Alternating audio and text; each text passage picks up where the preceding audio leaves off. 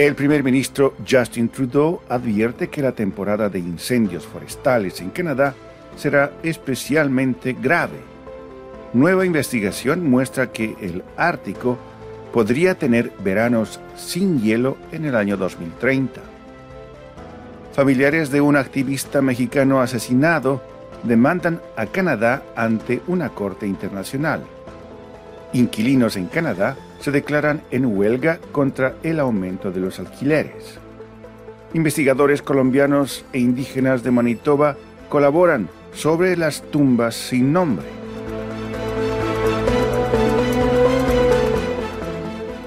Bienvenidos a la actualidad canadiense en 10 minutos en esta segunda semana de junio de 2023.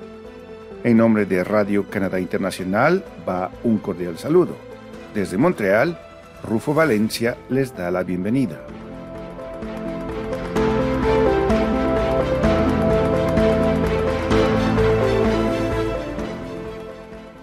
La temporada de incendios forestales sin precedentes que asola a Canadá podría prolongarse hasta julio e incluso agosto, según las previsiones del gobierno canadiense.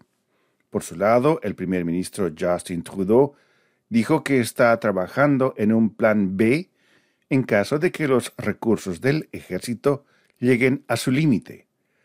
Nuestros modelos muestran que esta podría ser una temporada de incendios forestales especialmente grave durante todo el verano, declaró Trudeau este 5 de junio en una rueda de prensa en Ottawa en la que estuvo flanqueado por seis de sus ministros. Por su lado, el jefe del Servicio Forestal canadiense, Michael Norton, explicó que la situación seguiría siendo prácticamente la misma en julio y agosto. Según los datos disponibles al 4 de junio, había 403 incendios activos en todo Canadá. 249 de ellos ardían fuera de control. La situación es tan dinámica que las cifras cambian cada hora, explicó el jefe del Servicio Forestal canadiense.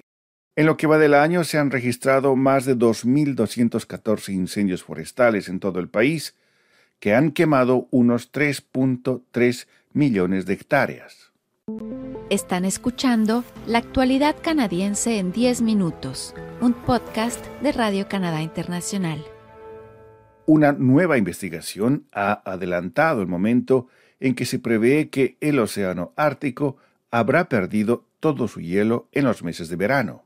Un artículo publicado este 6 de junio en la revista Nature concluye que esas aguas septentrionales podrían encontrarse sin hielo durante meses para el año 2030, incluso si la humanidad consigue reducir drásticamente sus emisiones de gases contaminantes causantes del calentamiento global.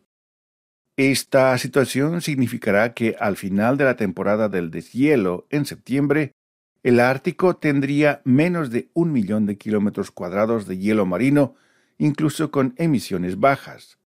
La situación se adelanta una década, afirmó Nathan Gillett, científico del Departamento de Medio Ambiente y Cambio Climático de Canadá y uno de los coautores del estudio. Gillett y sus colegas detectaron las crecientes diferencias entre lo que los modelos climáticos decían que debía ocurrir con el hielo marino y lo que está ocurriendo en realidad. La extensión promedio de hielo en abril de 2023 era de 14 millones de kilómetros cuadrados.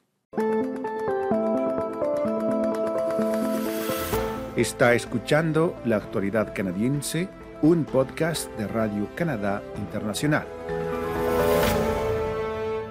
Familiares y simpatizantes de Mariano Abarca, un activista mexicano que fue asesinado tras oponerse a un proyecto minero de una empresa canadiense, decidieron llevar su caso ante un organismo internacional de derechos humanos.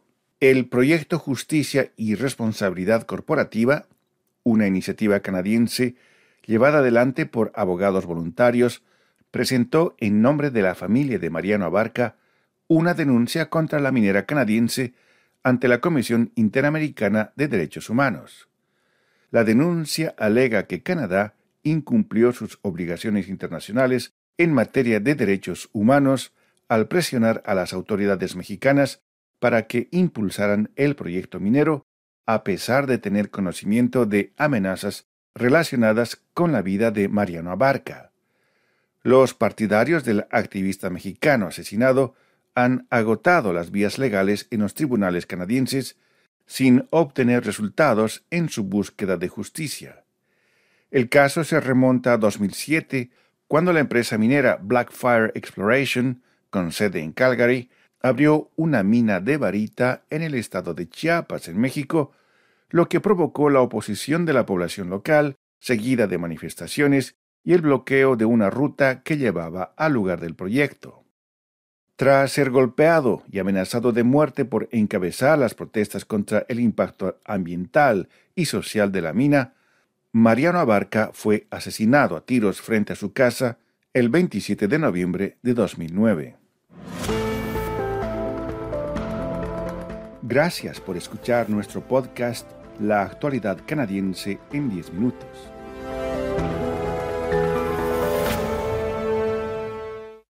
En Toronto, unos 200 residentes de un rascacielos decidieron no pagar sus alquileres como forma de protesta.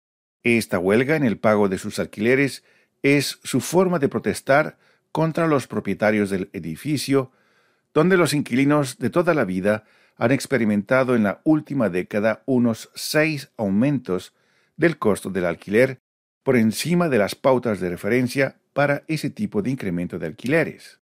En otra parte de la ciudad más populosa de Canadá, más de 100 inquilinos de un complejo de apartamentos también han dejado de pagar alquileres para protestar contra los aumentos exigidos de casi el 10% en los dos últimos años, según un grupo de defensa de los inquilinos.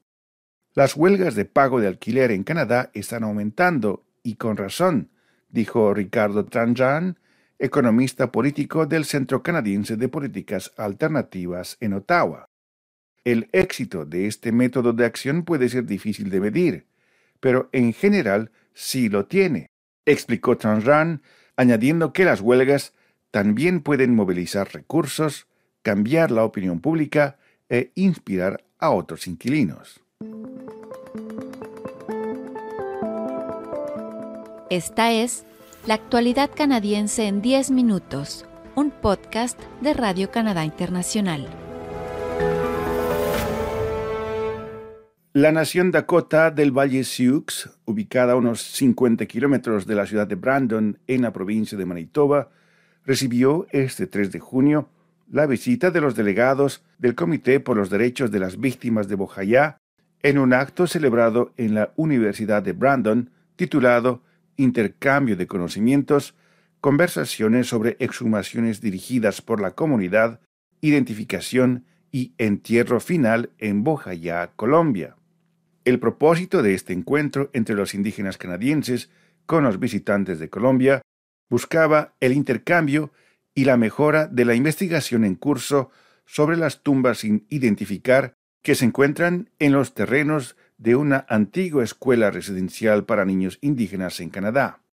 En mayo de 2002, unas 102 personas, entre ellas al menos 48 niños, fueron asesinadas en la Iglesia Católica del Apóstol en Bojaya, Colombia.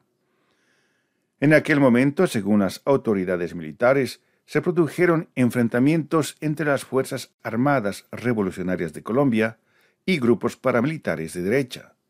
El intercambio con los visitantes del Comité de Bojayá, que trabajan para identificar las tumbas sin nombre de la masacre ocurrida en Colombia, brindó la oportunidad de compartir el dolor, la curación y el conocimiento, dijo Lorraine Pompana, anciana de la Nación Dakota del Valle Sioux, y superviviente del sistema de escuelas residenciales para niños indígenas en Canadá.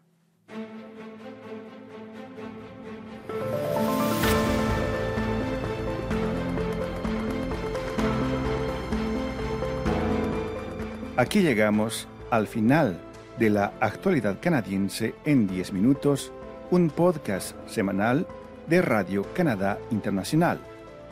Desde Montreal, Canadá, Rufo Valencia les agradece por su atención y será hasta la próxima.